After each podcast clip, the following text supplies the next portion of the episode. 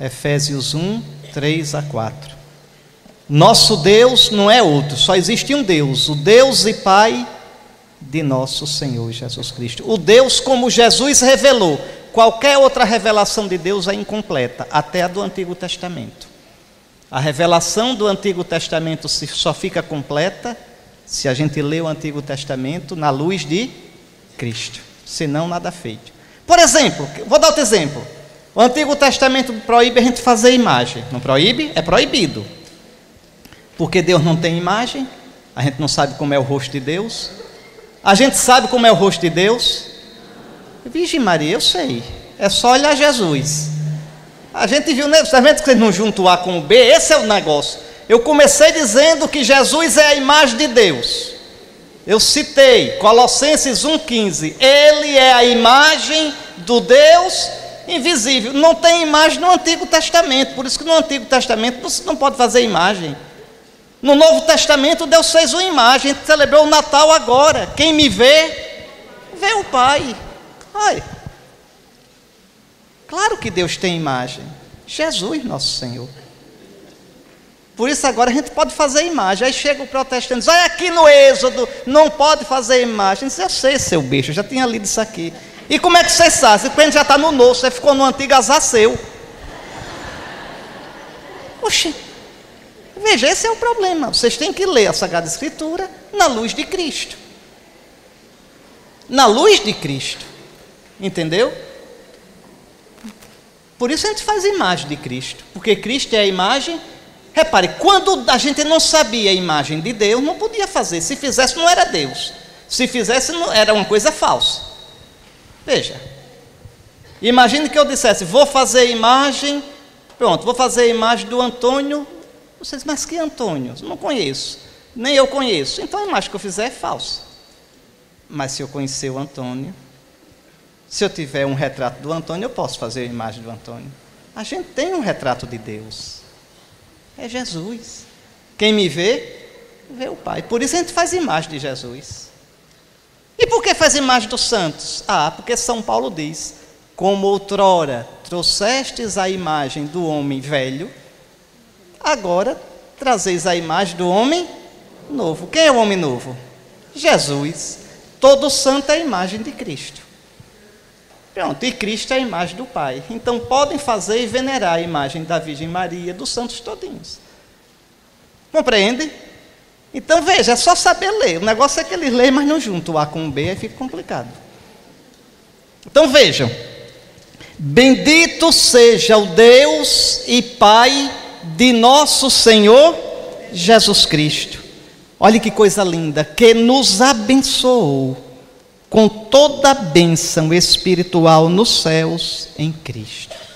Então, tudo de bom, a começar pela vida, pela vida cristã, você cristão, ser católico, tudo o Pai nos deu em Cristo. Nos dando Cristo, Ele nos deu tudo. Veja, é por isso que a gente sabe que a aliança que Deus fez com esse novo povo, que é a igreja, nunca vai passar. Não é porque a gente é melhor do que o povo de Israel, não. Às vezes a gente é muito pior até. Mas não vai passar nunca a aliança, porque essa aliança é no corpo de Cristo. O garantidor dessa aliança é Cristo. E Ele é o amado do Pai. Entende?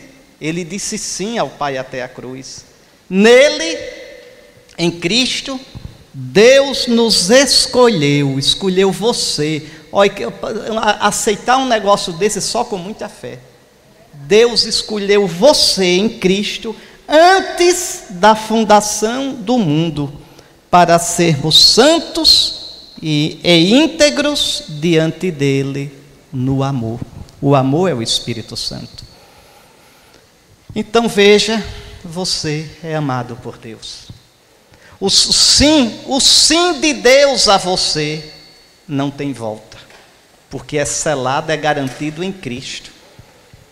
Mesmo quando você cai, mesmo quando você erra, Deus não deixa de amar você, Deus não deixará nunca de chamar você, Deus nunca deixará de querer bem a você.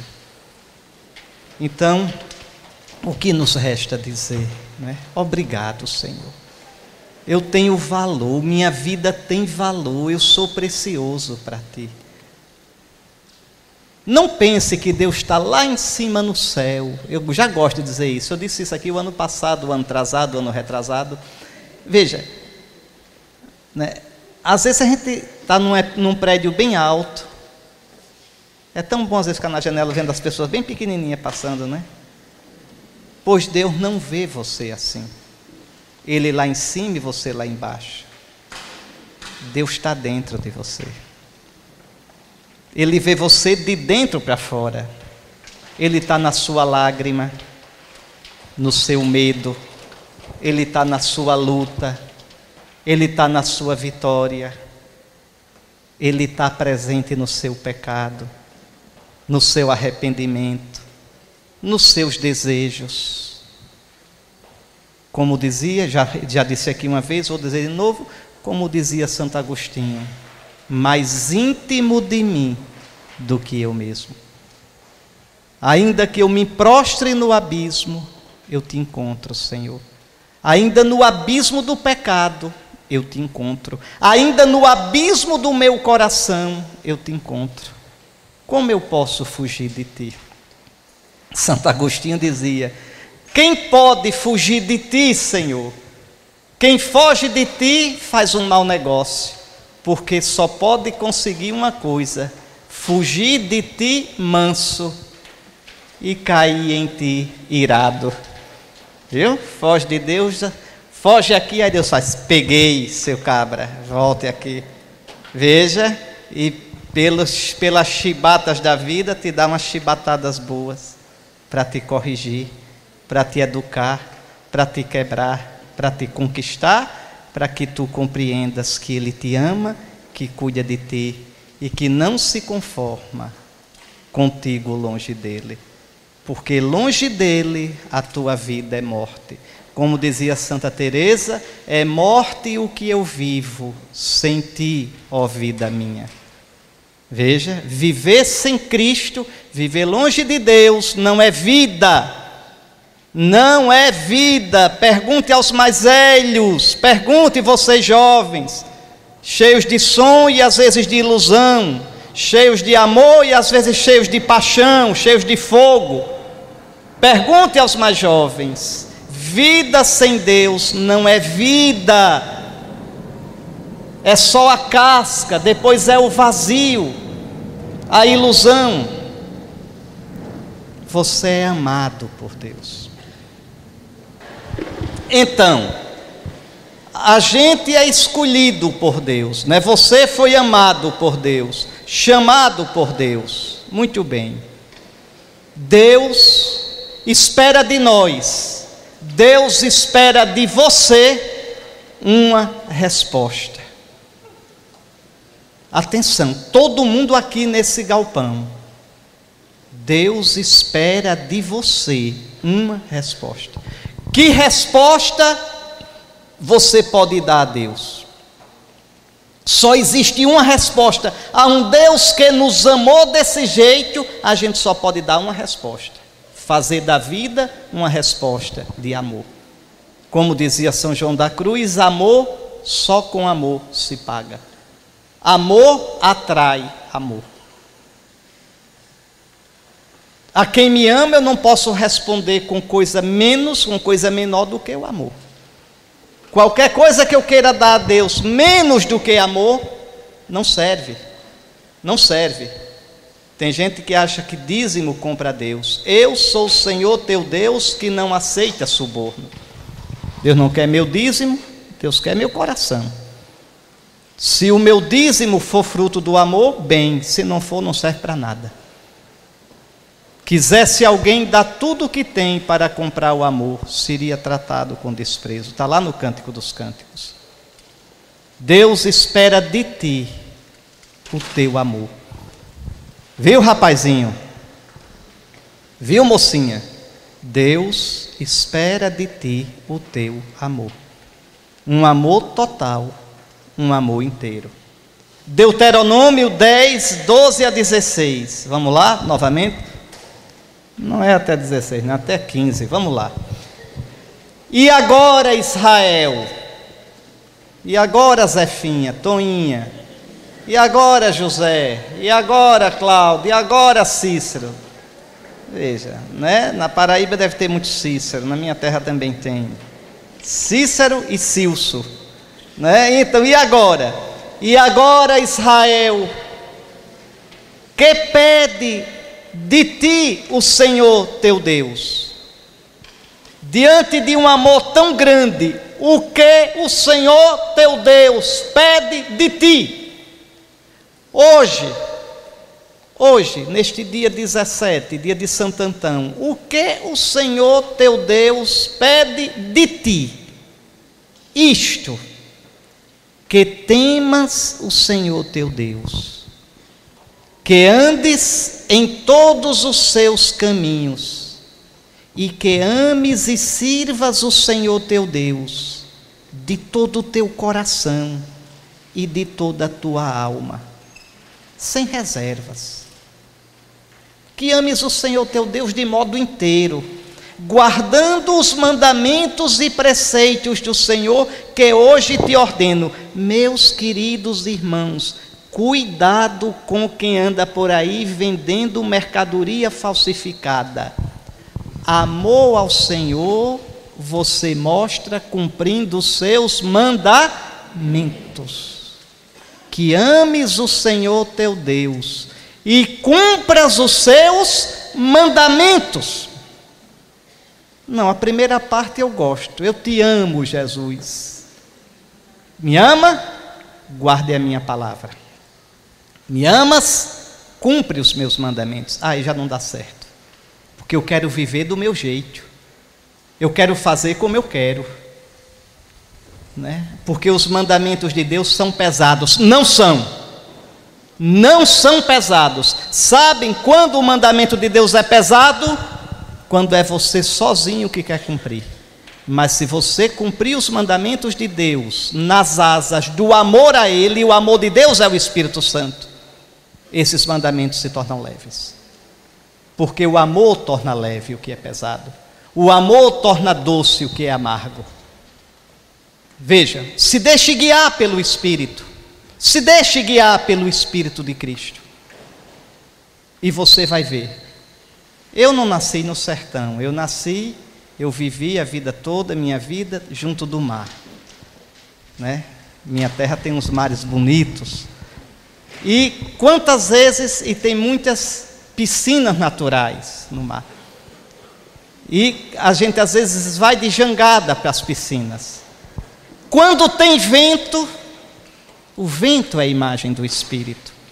Quando tem vento, o jangadeiro levanta a vela, o vento enche aquela vela, oh, a jangada chega, desliza na água e no instante chega.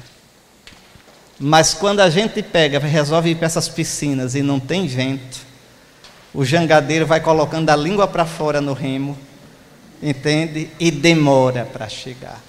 Aí a viagem é pesada. Deixe, deixe que o Espírito de Cristo, o Espírito é amor, amor, amor. Deixe que o Espírito de Cristo sopre a vela da jangada da sua vida. O amor torna leve o que é pesado. Vocês não veem, às vezes, o rapaz preguiçoso para tudo. A mãe pede, vá ali, Virgem Maria, vá fazer. Mas ele, o cabra aí se apaixona pela menina. Oxe, então ela é capaz de arrodear o mundo para comprar um, um bombom para ela. Comprar. Por quê? Porque o amor faz leve o que é pesado. É o amor, é o amor. Então, os, por isso que a Escritura, a Escritura não mente nunca. Quando a Escritura diz, os mandamentos de Deus não são pesados, é verdade. Se pesa, é porque está faltando amor. O Senhor teu Deus te pede isso. E agora? O que o Senhor teu Deus te pede? Que o ames, que guardes os seus mandamentos e os preceitos do Senhor que hoje te ordeno para o teu bem. Te ordeno hoje, não é há dois mil anos, te ordeno hoje para o teu bem. Escutem só. Sim, ao Senhor teu Deus pertencem os céus, os céus dos céus, a terra e tudo o que nela há. Mesmo assim, só a teus pais, só a ti, o Senhor se afeiçoou, por amor.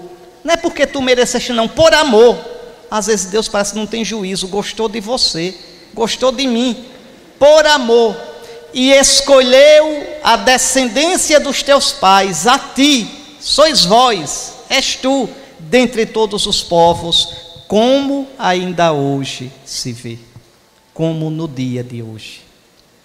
Circuncidai, pois, os vossos corações, e não mais endureçais a vossa nuca. O que é endurecer a nuca? É fazer assim, não dobrar, não dobrar o pescoço não dobrar a cabeça diante do Senhor. Vá, deixe de desobedecer a nosso Senhor. Aquilo que você está fazendo que você sabe que desagrada a Deus, rompa. Prometa nesse ano da graça de 2020, rompa com esses pecados. Pelo amor de Deus, rompa. Não, mas é um pecadinho assim, assim. São João da Cruz diz que um passarinho amarrado numa corda ou numa linha não voa do mesmo jeito. Está preso. Está certo, é mais fácil quebrar a linha do que a corda. Mas enquanto não quebrar, está preso. Como é que você. Não vão nessa. Ah, Deus é amor, perdoa tudo. Perdoa quando você reconhece o pecado. Se não reconhecer, não tem perdão. Perdoa quando você luta contra o pecado.